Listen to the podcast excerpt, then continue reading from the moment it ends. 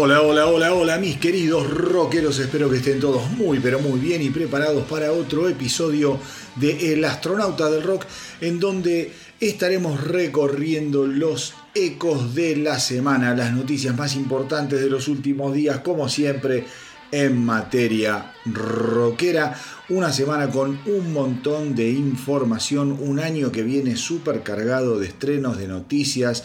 Eh, la verdad que es un placer ponerse frente al micrófono con todas, todas, todas las novedades que uno puede ir recopilando a través de los días semana a semana. Un verdadero, un verdadero placer, una sorpresa permanente. Sorpresa porque realmente cuando uno lee a veces esas eh, opiniones sobre eh, que el rock está muerto, que está malherido, que ya el rock ha pasado de moda. Está bien, puede ser que no esté en boga, que no esté en boca de todos, que no esté en los primeros puestos de las listas, eh, pero la verdad es que se siguen produciendo muchísimas, muchísimas novedades, hay muchísimo material para escuchar, para descubrir, para volver, volver a recuperar esa mística, ese sueño eh, permanente en el que nos sumergíamos cuando éramos quizá más jóvenes los de mi generación y vivíamos y respirábamos rock and roll todo el día. Y justamente la primera noticia que tengo hoy tiene que ver con una banda legendaria, con una banda que ya podría estar jubilada, con músicos que hace muchísimos, muchísimos años que están batallando por el rock, batallando por el heavy metal. Eh, estoy hablando nada más ni nada menos de una banda súper querida por mí, por todos ustedes, una banda sobre la que yo también ya hice un especial. Eh, uno de, los especiales, creo yo, más interesantes de todo lo que son los eh, especiales del astronauta del rock, eh, con, ya les digo, con un, recorrido histórico bien pero bien detallado de esta banda legendaria. Estoy hablando de los británicos Saxon. Esta semana, mis queridos rockeros, aparentemente, aparentemente, ya los Saxon han entrado en el estudio para comenzar a grabar un nuevo álbum. El lanzamiento, el lanzamiento de este nuevo álbum todo hace sospechar que va a ser para el próximo año, para el 2024. Un notición. El jueves 17 de agosto, la banda compartió algunas fotos del baterista eh, Nigel Glocker y del bajista Tim Carter, en donde se los podía ver al estudio, en un estudio, perdón, eh, y las fotos rezaban la frase la sección rítmica ya se puso en marcha. Insisto, el 17 de agosto en eh, las redes de Nigel Glocker, baterista, y el bajista Tim Carter, aparecieron fotos de ellos dos en el estudio anunciando que ya se habían puesto a trabajar. ya sabemos que en el mes de junio pasado, el líder fundador de Saxon, Biff Bifford, eh, ya había adelantado que eh, habían comenzado a grabar los demos de lo que sería el próximo álbum de la banda. Él había afirmado que ya estaba encontrando diferentes ideas eh, y, caminos para explorar, jugando quizá con melodías y eh, había adelantado también que tenía unas siete canciones ya comenzando, comenzándolas a trabajar, ya en la gatera. Dice, estoy haciendo, en su momento dijo que estaba trabajando los demos más que nada concentrándose en la parte vocal, como les decía yo recién, concentrándose en las melodías y tratando de imaginar también cómo suenan las canciones con algunos acordes de eh, guitarra, eh, algo de bajo y también con alguna, eh, alguna intención de batería que seguramente Bifor las va programando para ir acompañando sus futuras creaciones. Eh, a ver, todos sabemos que lo último de Saxon, lo último en estudio, yo trato de hablar de lo que fueron álbumes de estudio y de canciones originales, porque después eh, Saxon estuvo editando un par de discos que tenían que ver con reinterpretaciones de grandes clásicos, ¿no? de covers. Eh, pero vamos a lo que son los álbumes de canciones originales de Saxon. Bis Before aclaró que el próximo material va a sonar obviamente como venía, venía haciendo la banda con Carpe Diem del 2022, un discazo, y también como Thunderbolt del 2018. Álbumes, álbumes que mis queridos rockeros, si no los escucharon, traten de escucharlos, porque ya vienen con todo lo que es eh, digamos, la influencia en lo que es la producción de Andy Snip, que viene produciendo a lo que es eh, los discos de Saxon aproximadamente desde lo que es el año 2013. A partir de ese momento, el sonido de Saxon cobró una envergadura y una, eh, ¿cómo les podría decir? Un rejuvenecimiento sonoro que a mí me impactó muchísimo, muchísimo Andy Snip. Estamos hablando del guitarrista, productor de los últimos álbumes, por ejemplo, de Judas Priest. Eh, así que imagínense cómo, cómo eh, Andy Snip, que también trabaja con Axel, cómo es un poco la lógica del sonido de discos como Thunderbolt o como Carpe Diem. Esto lo estoy diciendo para aquellos que no lo escucharon. El otro día en el Instagram del astronauta del rock estuve hablando con uno de los seguidores de la comunidad del astronauta del rock y un poco me dijo, mira, espero que este sea el último álbum de Saxon porque la verdad ya están, ya están grandes.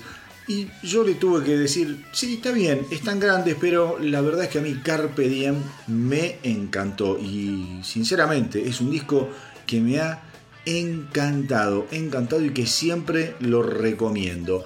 Em, también, también, como ya un repaso de lo que son las, eh, las novedades del último año, recordemos que el guitarrista Paul King había anunciado a principios de año que se iba de las filas de Saxon y que en su lugar hoy en día está nada más ni nada menos que eh, Brian Tatler, que estuvo haciendo declaraciones que yo ya les conté eh, hace una semana más o menos, eh, y, que a pesar de estar tocando con Saxon, él va a seguir, él va a seguir como miembro de su banda, de la banda que él fundó y que fue también tan emblemática en todo lo que fue el advenimiento de la New Wave of British Heavy Metal, Diamond Head, una banda muy pero muy querida por los Metallica, por ejemplo. Así que, mis queridos rockeros, quería comenzar con esta gran noticia ya confirmada, Saxon está trabajando oficialmente en el sucesor de Carpe Diem que será editado en el año 2024. Otra, otra banda que esta semana dio señales de vida con la edición de una nueva canción fueron los Guns N' Roses. Lanzaron oficialmente una canción archivada de la era de Chinese Democracy que originalmente iba a ser lanzada el viernes pasado, pero después la canción digamos que se filtró eh, por, algunos, por, algunos lugares y finalmente a mediados de semana, fin de la, de la semana que pasó, se dio a conocer. La canción se llama Perhaps. Y insisto, tiene que ver, tiene que ver con lo que fueron las grabaciones de Chinese Democracy. La banda había probado sonido con, con Perhaps en lo que había sido el concierto del 5 de junio en Tel Aviv, pero después al final no lo terminaron tocando en ese concierto, pero digamos que los fanáticos se dieron cuenta, se dieron cuenta que ahí eh, algo estaba pasando y trataron de grabar con los teléfonos fragmentos del ensayo que se fueron filtrando en muy baja calidad, pero ustedes saben cómo son estas cosas eh, con este tipo de bandas. inmediatamente se generan, se generan ansiedades. Recordemos que los Guns N' Roses eh, también, también habían editado el, simple Hard School. Eh, que viene, viene también de la época de lo que fue Chinese Democracy, un simple hardcore que a mí me había gustado bastante, no me había roto la cabeza, pero que me había gustado bastante. cosa que mis queridos rockeros no puedo, no puedo lamentablemente decir eh, lo mismo sobre Perhaps, una canción de la que ya les, eh, les voy a hablar, ahora les voy a hablar, recuerden, recuerden esto que vamos a escuchar ahora, lo que yo les voy a, decir en cuanto a la opinión de Perhaps, recuerden esto cuando estén escuchando la última canción que voy a pasar en el episodio de hoy, porque también voy a hablar en función de lo que vamos a escuchar ahora, del estreno de los Guns N' Roses con Perhaps. Hay un gran paralelismo pero no quiero, no, no, quiero entrar porque no, no, quiero, digamos, vender anticipadamente lo que va a pasar al final del programa. Eh, recordemos, recordemos que los Guns N' Roses ya habían coqueteado con lo que era, digamos, eh, la, posible edición de una, de, una nueva, de una nueva canción o de nueva música. Yo también se los conté acá en El Astronauta del Rock, cuando salieron unas fotos Em, de, Slash y, de Axel Rose en los estudios de Oslo y Urban Sound Studios, en donde, bueno, justamente un poco ahí ya se adelantaba y se empezaban a eh, calentar los motores respecto de lo que iba a ser la nueva música de los Guns N' Roses. Bueno, también, obviamente, a partir de eso, eh, los, que gerencian el estudio obviamente habían salido a decir que lo que estaban escuchando, lo que estaban grabando, lo que estaban eh, produciendo los Guns N' Roses realmente era algo que sonaba muy, pero muy bien. Así que, mis queridos rockeros, ya les digo, eh, una canción que viene, y ahora sí voy a, voy a hablar un poquito de lo que yo creo de la canción y de, todo este proceso que está sucediendo con los Guns N' Roses. Es una canción que eh, que viene de la era de Chinese Democracy. Los que me escuchan, yo hace tiempo vengo sosteniendo que para mí Chinese Democracy no es un disco de los Guns N' Roses. Creo que Chinese Democracy es un disco solista de Axel Rose. Punto. ¿Te puede gustar? Más o menos. A mí es un disco que no, no termina de volarme la cabeza, no termina de gustarme. Creo que tiene tres, cuatro canciones rescatables pero que no son canciones que tengan que ver con la historia, con el sonido de los Guns N' Roses. Em, lo que vamos a escuchar cuando escuchen, aquellos que no lo hicieron, perhaps, van, como digo yo, van a tener después su opinión y me parece bárbaro y siempre yo digo, hay que escuchar las cosas para después poder hablar y dar una opinión y poder discutir algo. Las expectativas con los Guns N' Roses siempre, siempre están antecedidas por la enorme sombra que generan ellos mismos con su historia, con su gigantesca historia. Yo soy de la generación que vivió la explosión de los Guns N' Roses. Yo soy de los que sostiene que los Guns N' Roses fueron la última banda de rock and roll realmente inquietante, eh, peligrosa, filosa, incómoda. Cosa que, por ejemplo, no pasa con los Foo Fighters. Los Foo Fighters son una gran banda de rock and roll, pero digamos que Dave Grohl no va por el lado de la incomodidad, de la incorrección, ni, de mover eh, ciertos estamentos, como sí hicieron los Guns N' Roses, que prontamente se sacaron el maquillaje y el spray y entendieron que la cuenta regresiva del Grange se avecinaba y que el certificado de defunción del hair metal también estaba por llegar. Y ellos quedaron en un punto intermedio en donde pudieron bancarse lo que estaba sucediendo con eh, las partes más extremas del heavy metal, llamado trash, con gente como Pantera, Metallica, Megadeth, y también pudieron soportar esa ola, como les digo yo, que fue el advenimiento del grunge. Habiendo sido una banda nacida del vientre del Sunset Strip en Los Ángeles. Los tipos lograron, lograron diferenciarse, lograron pararse desde un lugar en el que nunca cayeron en el ridículo. La credibilidad que tenía Guns N' Roses en ese momento los hizo sostener frente a todo ese cisma cultural que se estaba produciendo a finales de los 80. Ellos pudieron erguirse, plantarse y con un par de discos,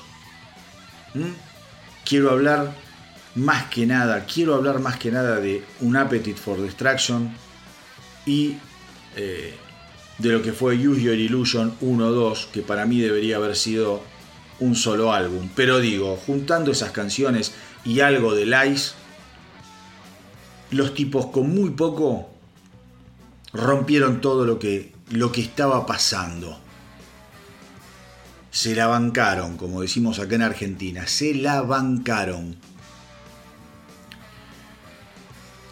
Después de la explosión por los aires de la formación de los Guns N' Roses, cuando Slash y Duff McKagan terminan yéndose, eh, Axel Rose básicamente permanece encerrado en su mansión durante 14 años grabando el disco más caro de la historia del rock, que justamente fue Chinese Democracy. Un álbum sobrecargado exagerado e innecesariamente, innecesariamente demasiado esperado. 14 años para ese resultado, yo lo considero uno de los grandes papelones de la historia del rock and roll. Insisto, rescatás canciones y sí, rescatás canciones. Pero tampoco son canciones memorables. No te vas a encontrar, no te voy a hablar ni siquiera de un Welcome to the Jungle ¿eh? No te voy a hablar ni siquiera de Sweet Child of Mine. No rescatás un Yesterday. ¿Mm? Lo dije sin ese, Yesterdays. Creo que era. De Use Your Illusion. No hay un tema como Yesterdays. Ni en pedo. Entonces ahora, con Slash, con Duff, nuevamente, y con un Slash que viene grabando muy buenos discos. Muy buenos discos. En el que se lo nota inquieto todavía con la guitarra. Todavía la guitarra le quema los dedos.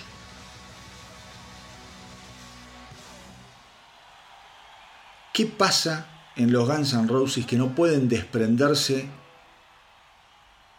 de los descartes de Chinese Democracy y dejarlos en un cajón. Déjenlos ahí. O sáquenlos como lado B, o cuando saquen una recopilación pónganlos.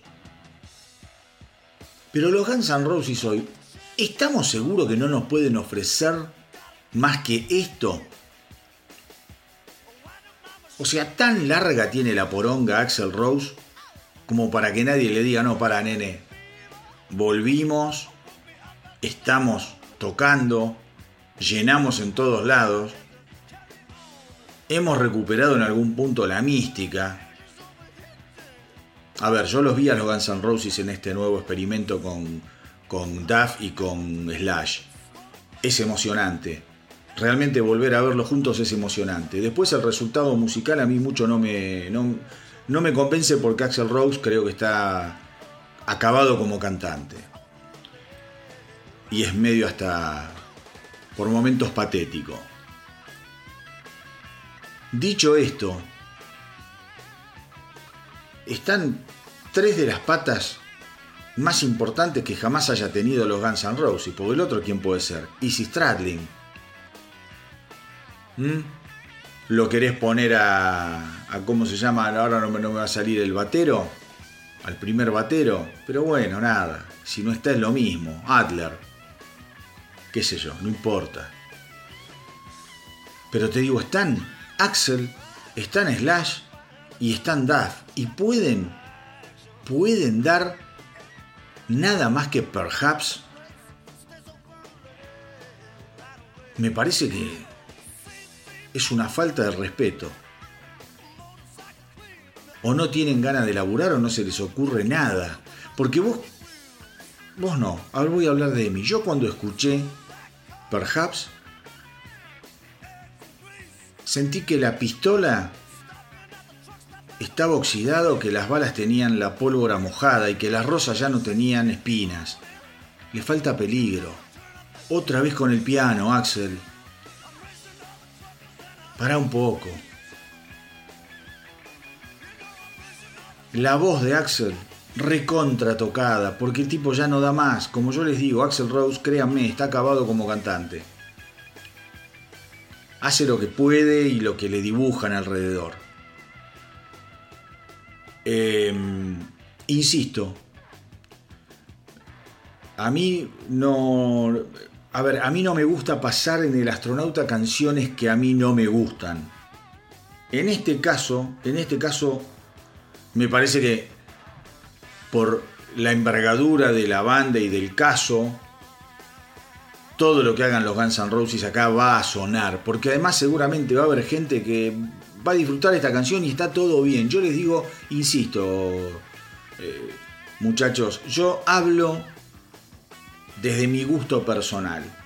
Siempre. Esto es un podcast que lo hace un tipo. No, yo no lo hago desde ningún lugar de, periodista porque no soy periodista. Yo no tengo compromiso con ninguna eh, editorial discográfica que me mande el material. No, no, no, no, no, no. Si me gusta, vamos. Si no me gusta, voy igual. Y lo digo. Y lo digo, yo creo, yo creo que si los Guns N' Roses no están para más que perhaps que se dediquen a tocar, que se sigan llenando las alforjas de dinero, que bien ganado se lo tienen, llenando estadios, tocando las canciones que todos nos gustan. Hace poco Slash dijo que tenía muchas ganas de grabar todo un disco de los Guns N' Roses. ¿Y qué van a hacer? Van a agarrar, porque en 14 años me imagino que el gordo debe tener 80, eh, mil gigas en alguna, en alguna computadora llena de canciones como Perhaps. Entonces, ¿qué van a, qué van a hacer? ¿Van a, sentarse y a seleccionar las que más les gustan? ¿Van a grabarle de nuevo la guitarra y el bajo? No, no sirve, macho. Acá lo que está faltando... Acá lo que está faltando es la pureza de la creatividad nueva, de la energía renovada. Y acuérdense de esto que yo les estoy diciendo cuando escuchen la última canción del programa del día de hoy. Se los voy a recordar.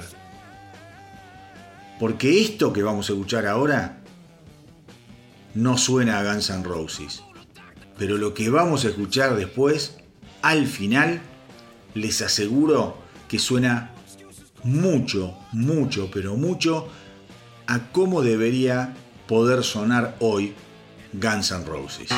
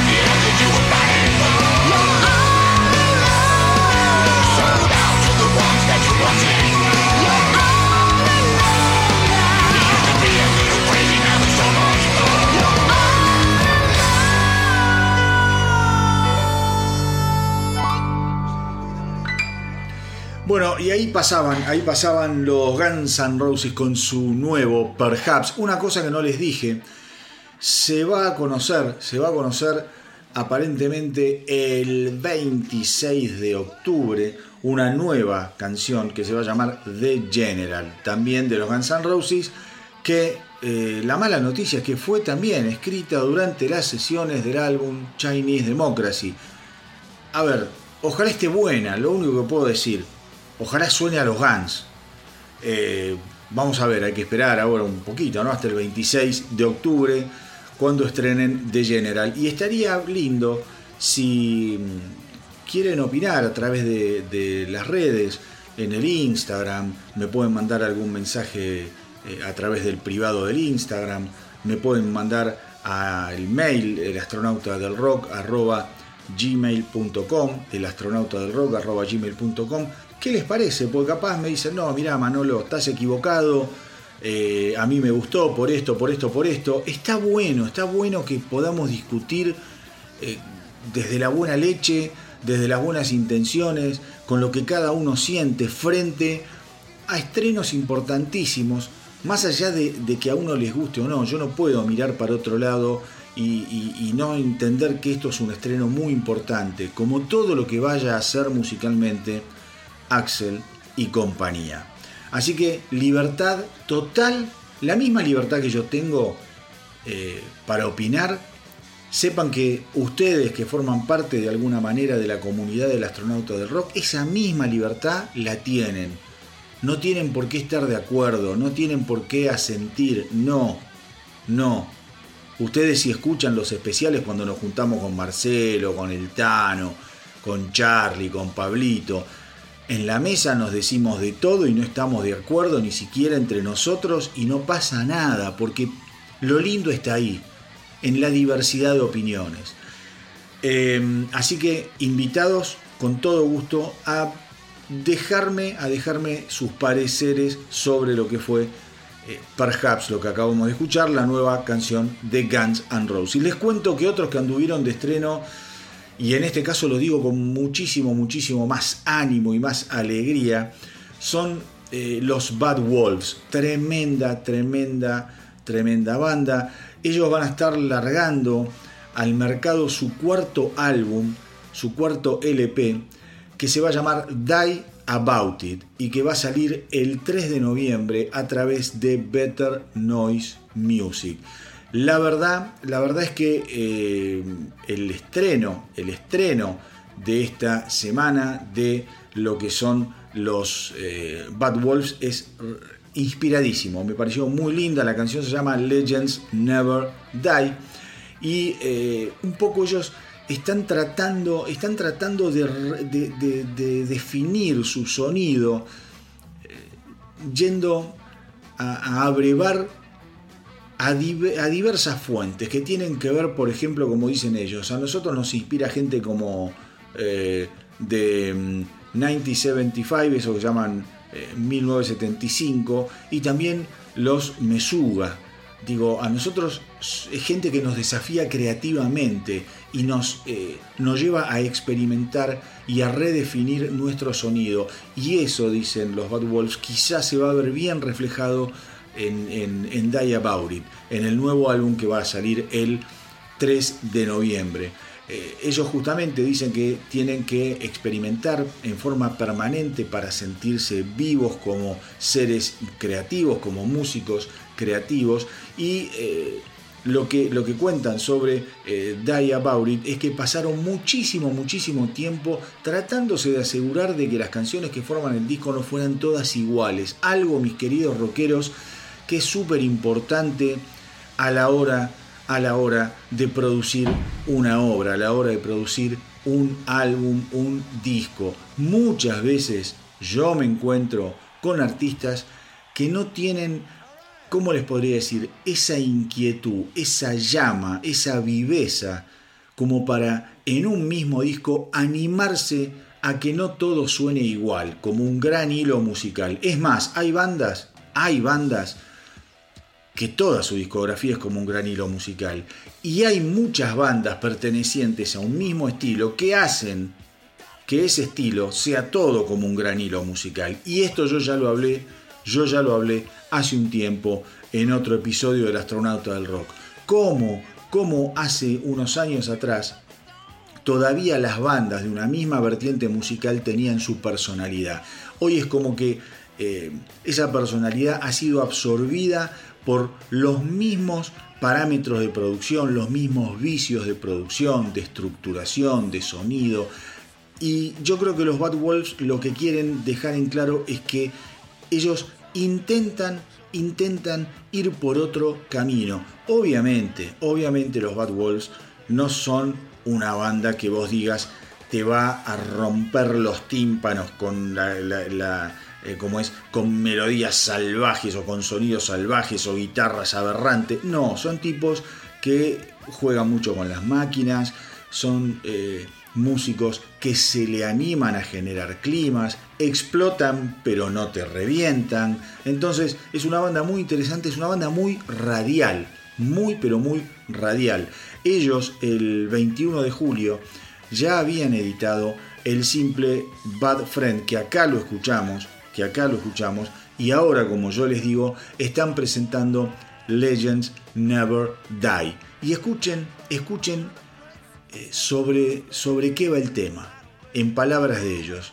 Dicen, queríamos escribir una canción para nuestros héroes, ya sean nuestros hijos, madres, padres o similares, enviando sus historias a la eternidad, encendiendo para siempre los espíritus y la imaginación de los que nos siguen.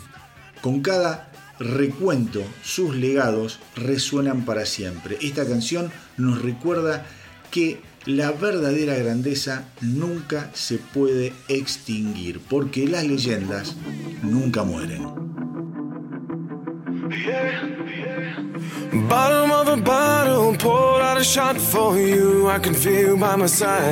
You see, the man upstairs says you're going somewhere, cause you live and then you gotta die. Looking up high, I know just why the sky's so bright tonight. Cause every single star is somebody we love, and you never have to say goodbye. Legends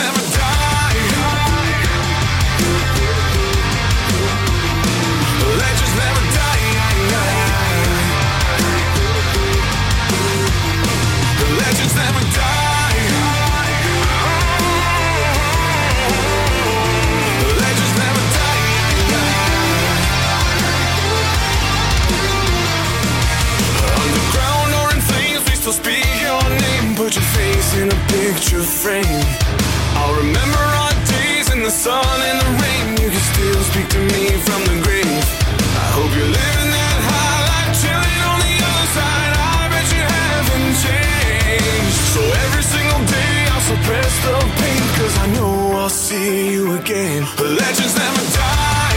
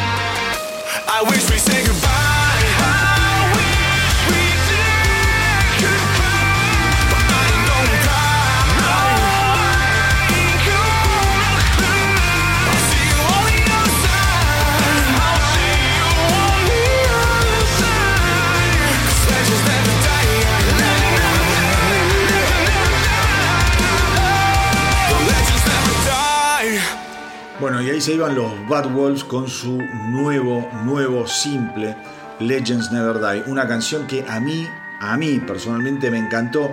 Y ahora, Ahora quédense ahí, presten atención porque vamos a escuchar otro de los grandes estrenos de esta semana. Un temón de los Within Temptation, la banda holandesa que, digamos, a la hora de clasificarla podríamos decir que hacen algo así como metal sinfónico. Están por lanzar su octavo álbum de estudio que se va a llamar Bleed Out y que va a salir el 20 de octubre.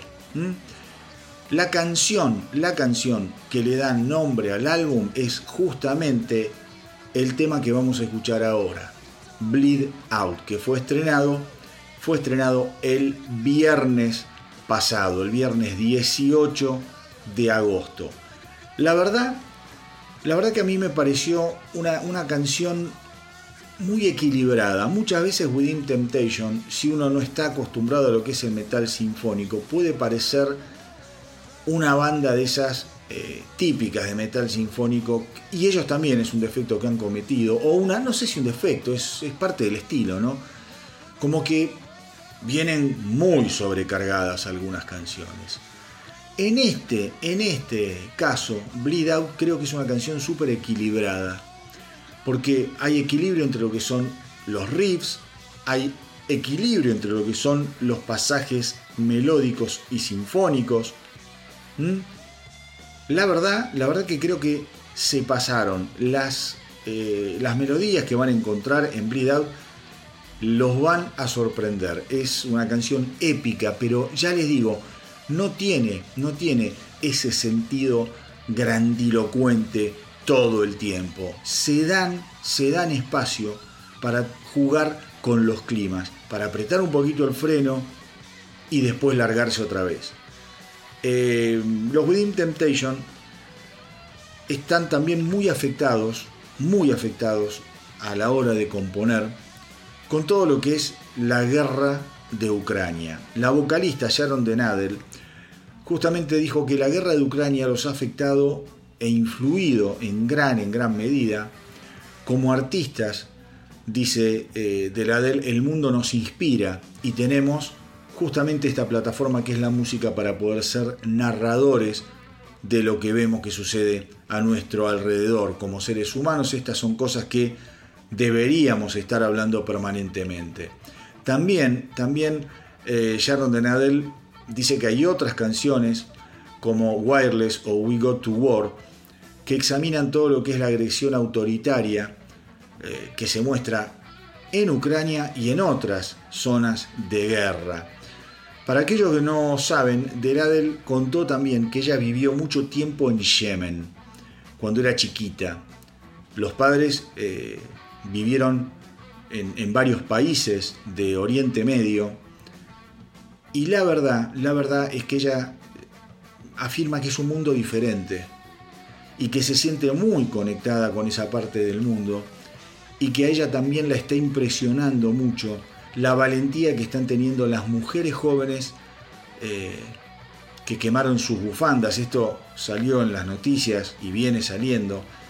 Eh, mujeres que, mis queridos rockeros, por quemar una bufanda y por rebelarse frente a lo que es la opresión, o las matan o terminan en prisión durante años. Es algo realmente desgarrador lo que está pasando en Medio Oriente con lo cual, los Within Temptation evidentemente están queriendo también utilizar el vehículo de la música para abrir los ojos sobre temas muy, pero muy actuales, muy dramáticos y que están, eh, digamos, oscureciendo, oscureciendo un poco más todo lo que tiene que ver con las libertades individuales en el planeta Tierra.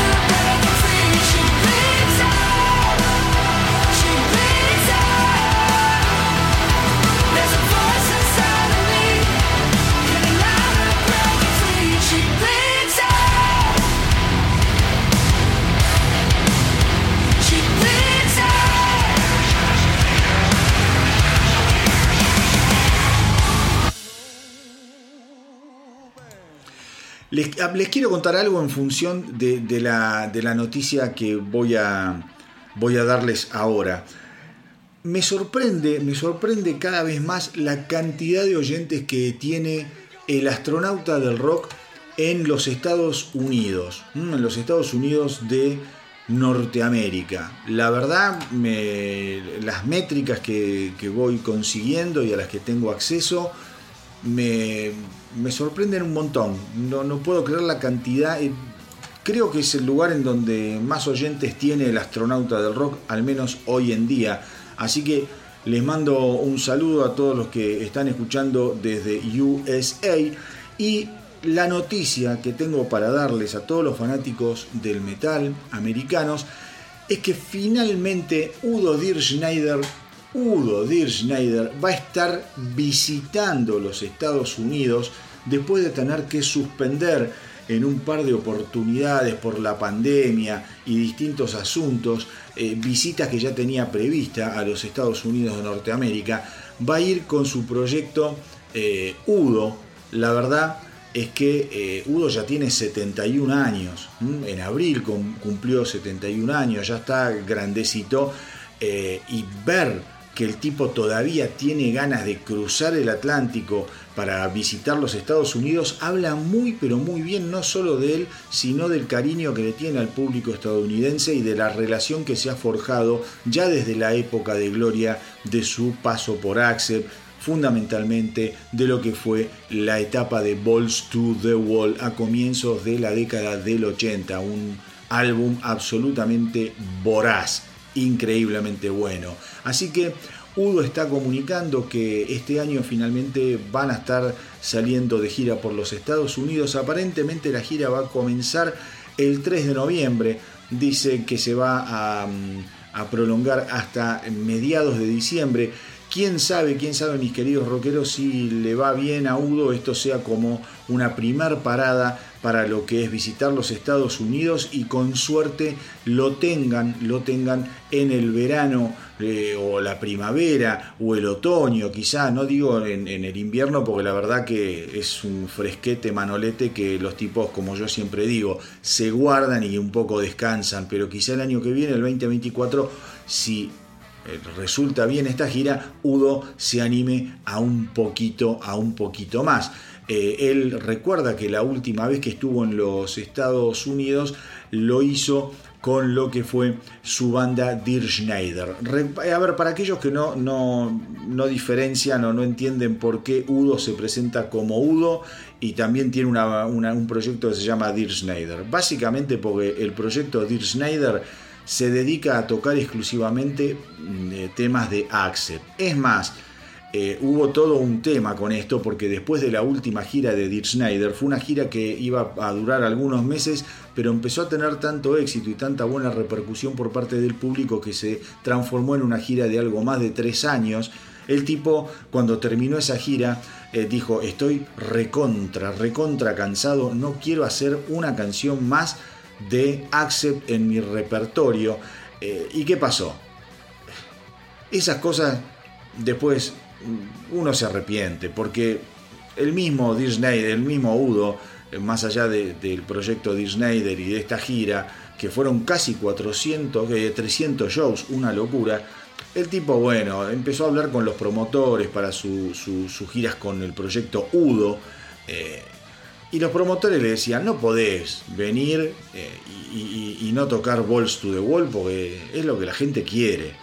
Entonces la tranquilidad que está dando Udo es que en esta gira por los Estados Unidos obviamente va a estar tocando alguna que otra canción, sin lugar a dudas, ¿no? De Accept, sin lugar a dudas quiero decir Balls to the Wall de Accept. Y quizá dice pongo dos, tres canciones por show y después voy a tocar material de todo lo que es mi discografía solista, que es enorme. Así que todos aquellos que estén en los Estados Unidos con ganas de ir a ver los próximos shows de Udo a partir del 3 de noviembre, sepan que va a haber dos o tres canciones eh, de Accept. No va a haber un show de 50% canciones de Accept y 50% canciones de Udo. De eso ni, ni, ni loco, no se lo esperen. Van a tener un, regalito, un plus Y lo bueno, lo bueno es que la discografía de Udo está realmente, realmente sabrosa. The Midnight Mover,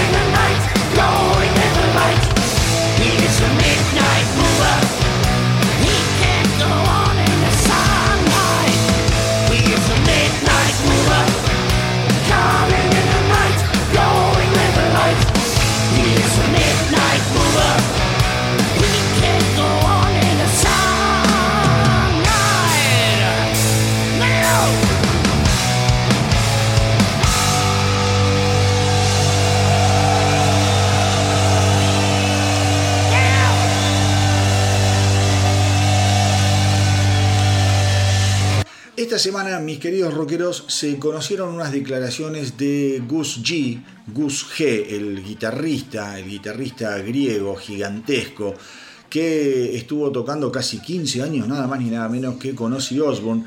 En una entrevista que le hicieron, le preguntaron eh, si tenía contacto con Ozzy, por, bueno, porque hay inquietudes por su salud, su estado permanentemente. Él dijo que no, que no tiene una relación demasiado fluida, que siempre intercambia uno que otro correo, fundamentalmente con Sharon, que es la que mm, le maneja todos los aspectos del día a día a Ozzy Osbourne. Eh, pero dice, la verdad es que me mantengo al día con ellos de esa manera, no soy de tener una, una, una relación tan pegada eh, ni tan eh, eh, como es constante como en la época en la que toqué con, con Ozzy. Es una persona a la que yo adoro, dice Gus G, porque pensemos que me dio el gran trampolín a lo que después se transformó en mi gigantesca, gigantesca carrera. Yo le debo todo al entorno de Ozzy, a Ozzy por haberme tenido en cuenta y por haberme sacado a la luz, cuando era, como les dije recién, muy jovencito. Espera obviamente que todo pueda volver dentro de lo posible a la normalidad porque eh, lo que él sabe eh, es que Ozzy es un tipo que necesita, y esto lo dicen todos, todos, mis queridos rockeros, todos los músicos que conocen a Ozzy dicen que eh, el bueno de Oz necesita el contacto con la gente, necesita el contacto con la gente y dice, al menos lo que espero es que pueda mejorarse a un nivel que le permita, aunque sea hacer uno o dos shows de despedida para realmente terminar, terminar esa etapa de las giras y de los shows en una, eh, en una forma que él se sienta cómodo, que se sienta feliz y de alguna manera a través de esos, eh, de esos pocos shows que pueda dar, eh, despedirse simbólicamente de todos los fans que lo han acompañado a lo largo de su increíble carrera. Así que bueno, eh, creo, mis queridos rockeros, que estamos todos esperando poder volver a ver a Ozzy en, un escenario. Otro que estuvo hablando esta semana fue el señor Adrian Vandenberg, otro guitarrista tremendo, tremendo violero. Este salió, este salió también a la palestra, a la luz importante, a la luz importante de lo que fue el reconocimiento mundial gracias a trabajar con David Coverdale. Recordemos, recordemos que Adrian Vandenberg tuvo mala suerte. Adrian Vandenberg compone prácticamente el álbum de 1989 de Whitesnake junto a David Coverdale, estoy hablando de Sleep of the Tongue, pero después no pudo tocar en el álbum porque eh, tuvo un accidente en, una de sus manos, en una de sus muñecas, ahora no recuerdo exactamente qué fue, y el que tocó en el disco después eh, fue Steve Bay. Vandenberg y Bay luego comparten, comparten todo lo que fue la gira de todo ese ciclo gigantesco de presentación y apoyo de Sleep of the Tongue en su momento, en su momento eran muy, muy conocidas las rivalidades entre Vandenberg y Steve Bay. Lo que cuenta Vandenberg es que con los años Steve Bay aflojó con su ego, terminó llamándolo, encontrándose con él y en varias oportunidades Steve Bay le confesó que le tenía que pedir disculpas por su comportamiento durante toda esa etapa que compartieron en Whitesnake, porque lo que admite Bay, y esto es lo lindo, esto es lo lindo de estas historias del rock cuando se pueden reencontrar, obviamente le dice, mira, yo en ese momento eh, estaba por las nubes, todo el mundo, todo el mundo me quería auto, eh, me quería eh, como es, entrevistar, eh, me querían sacar fotos, querían mis autógrafos, o sea, salían todas las tapas de revistas. Yo era la gran, la gran sensación de la guitarra en ese momento. Y sí, tuve un comportamiento un poco egocéntrico y que a vos yo sé que te molestó. Así que Vandenberg, como por un lado, como por un lado no quiere saber más nada con, eh, con, con, David Coverdale, que yo se los conté hace poco, que dice, no, no, no, no, lo quiero ni ver, no lo quiero ni ver porque se portó muy mal conmigo. Eh, bueno, por otro lado, lo bueno es que de alguna manera, de alguna manera, ha podido recomponer su relación con Steve Bay. Dos, dos violeros realmente increíbles yo creo igualmente que el álbum, el álbum 1989 ya es, es un poco como mucho, me parece que está muy, muy sobreproducido. Eh, digo, no, no es uno de mis discos favoritos, no es uno de mis discos favoritos de Whitesnake, sin embargo, sin embargo, ahora sí vamos a escuchar algo de ese álbum de, Sleep of the Tongue de 1989 porque es uno de esos temas que a mí en algún punto me hace acordar a la buena y vieja época de Whitesnake. Vamos a escuchar Kitten Got Close.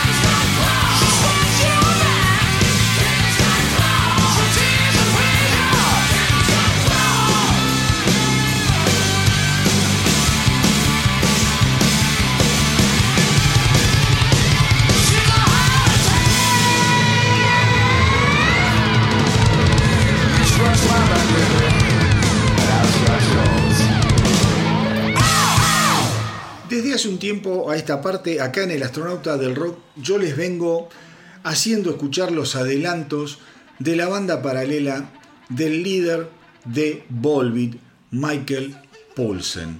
Estoy hablando de la banda de death metal Asinhel.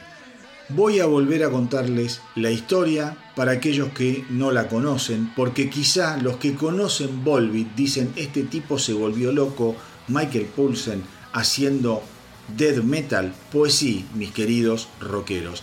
Es más, la banda, la banda, el 29 de septiembre va a estar sacando su álbum debut, Impi Ora, el álbum debut del proyecto paralelo de Michael Poulsen, Asingel. Y un poco la historia viene porque em, la historia de Volbeat de los últimos 20 años es arrolladora. Poulsen como guitarrista y como vocalista de Volbeat es uno de los tipos más respetados hoy en día en el ambiente del rock and roll.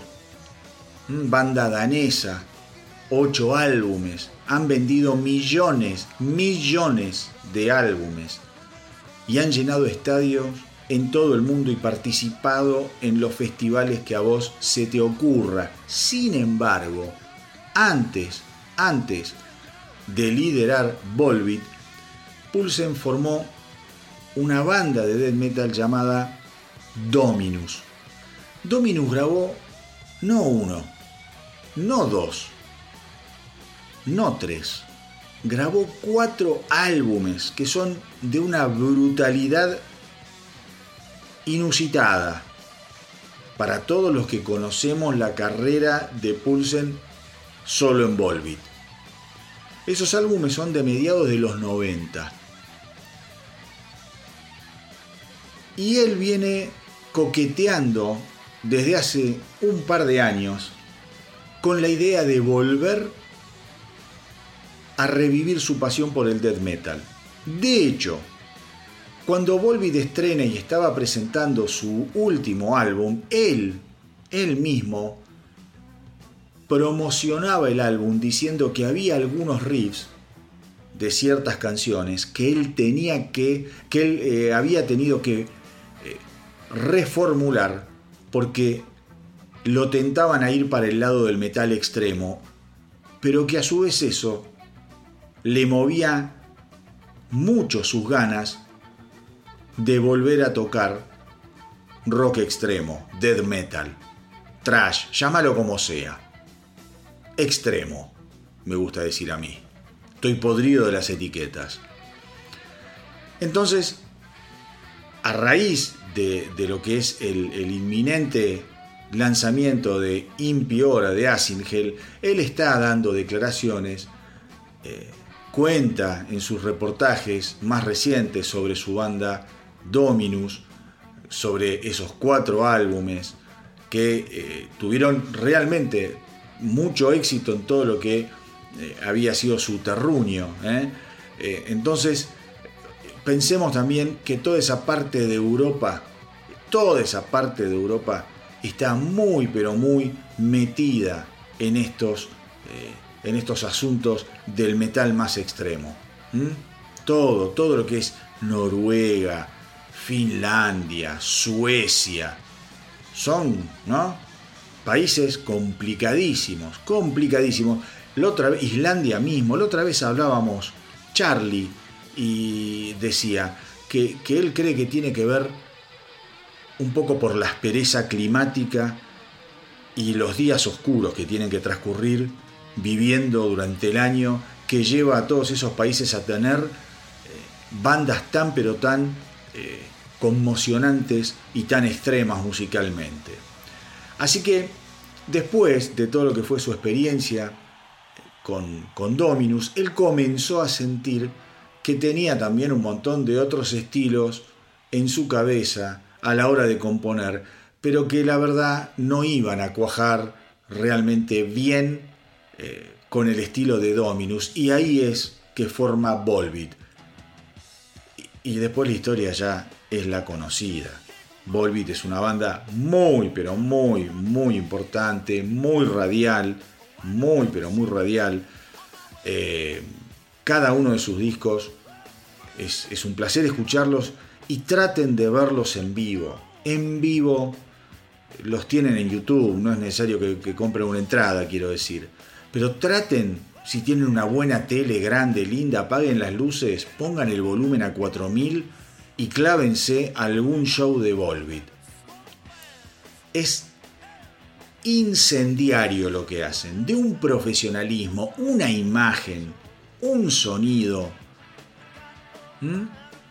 Realmente, realmente una bandaza que tiene las cosas muy pero muy en claro. Pero hoy la noticia, hoy la noticia es el nuevo simple de la banda, de la banda paralela del señor Michael Paulsen. Estoy hablando de Hell. Vamos a escuchar ahora Island of Dead Men.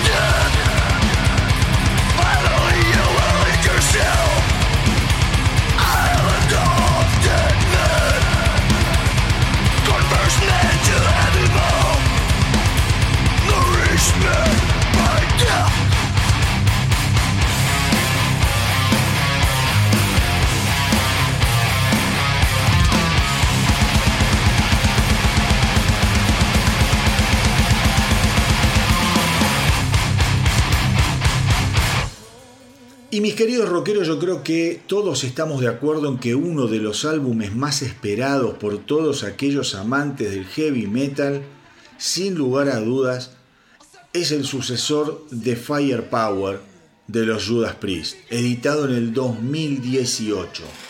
Yo no sé ustedes, pero yo estoy en llamas, estoy en llamas porque es uno de los discos más anticipados, me atrevo a decir, del último año y medio muchas declaraciones.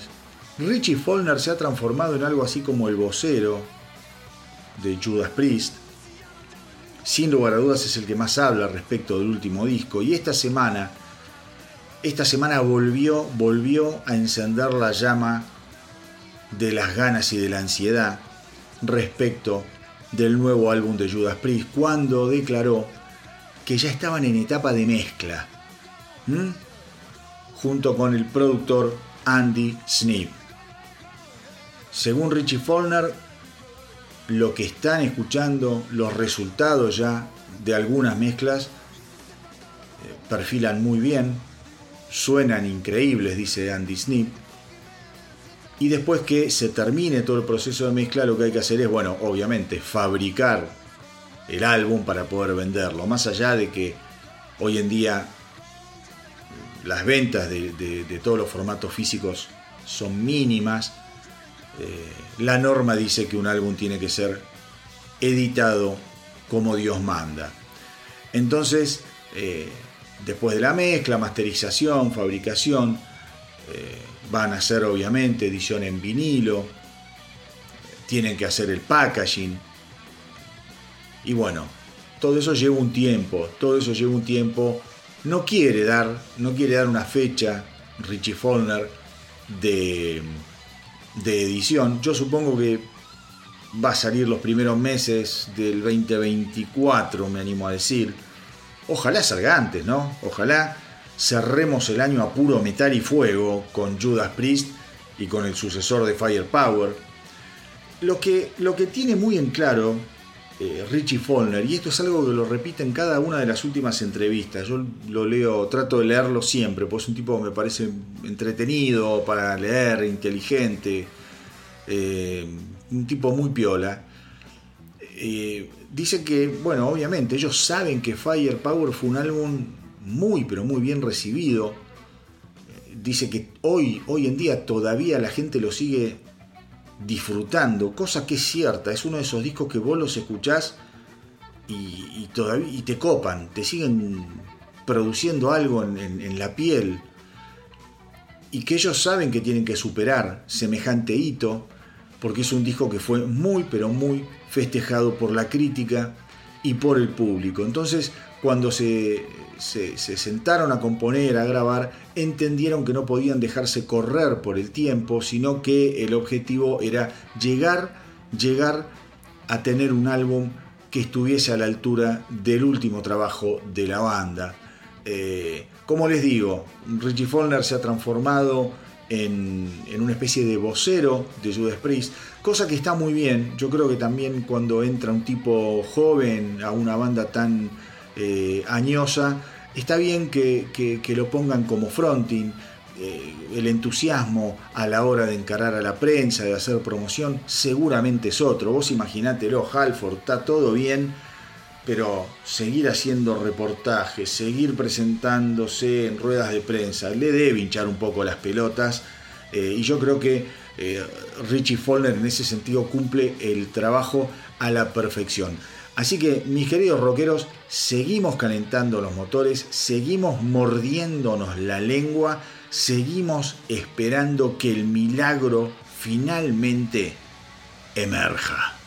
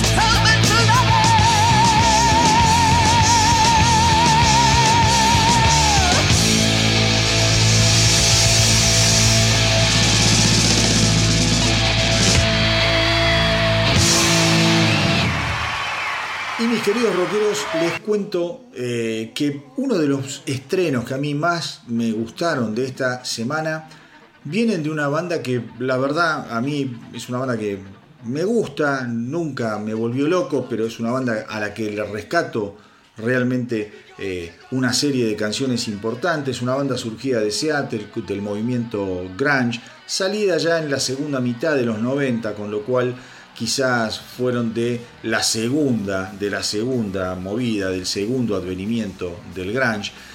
Estoy hablando de Candlebox. Para aquellos que no lo saben, Candlebox está encarando ya el final de su carrera. De hecho, el viernes 25 de agosto va a estar editando su último álbum. No digo su nuevo álbum. Además de ser el nuevo álbum, va a ser el último.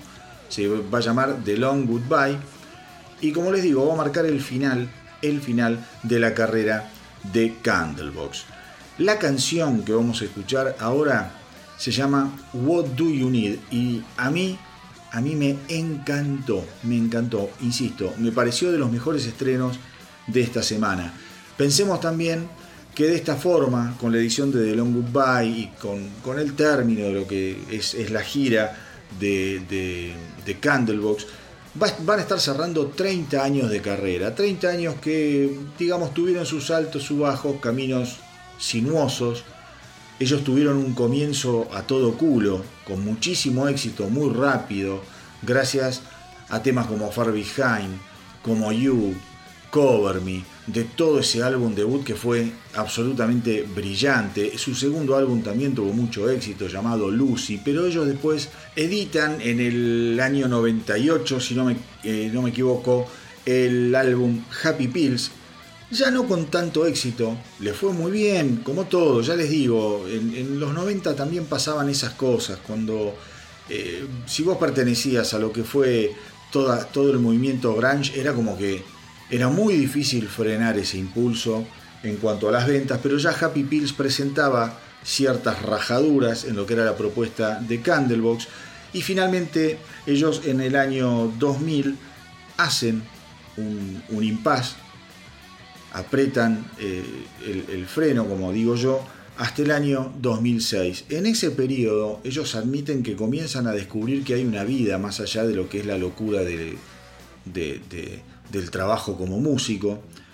A pesar de eso, vuelven a morder el anzuelo de la tentación, de la fama, de la fortuna, y retoman, retoman su carrera pero últimamente ellos comenzaron también a darse cuenta que se estaban poniendo grandes, que estaban un poco cansados otra vez de la rutina de la carretera y que de alguna manera aquel primer sabor a, la vida normal que habían podido eh, probar entre el 2000 y el 2006 los, los estaba llamando nuevamente. Y dice, ya estamos grandes y quizá nos damos cuenta que esa vida fuera, fuera de la industria de la música tiene un montón de otros matices que a nosotros nos gustaría explorar.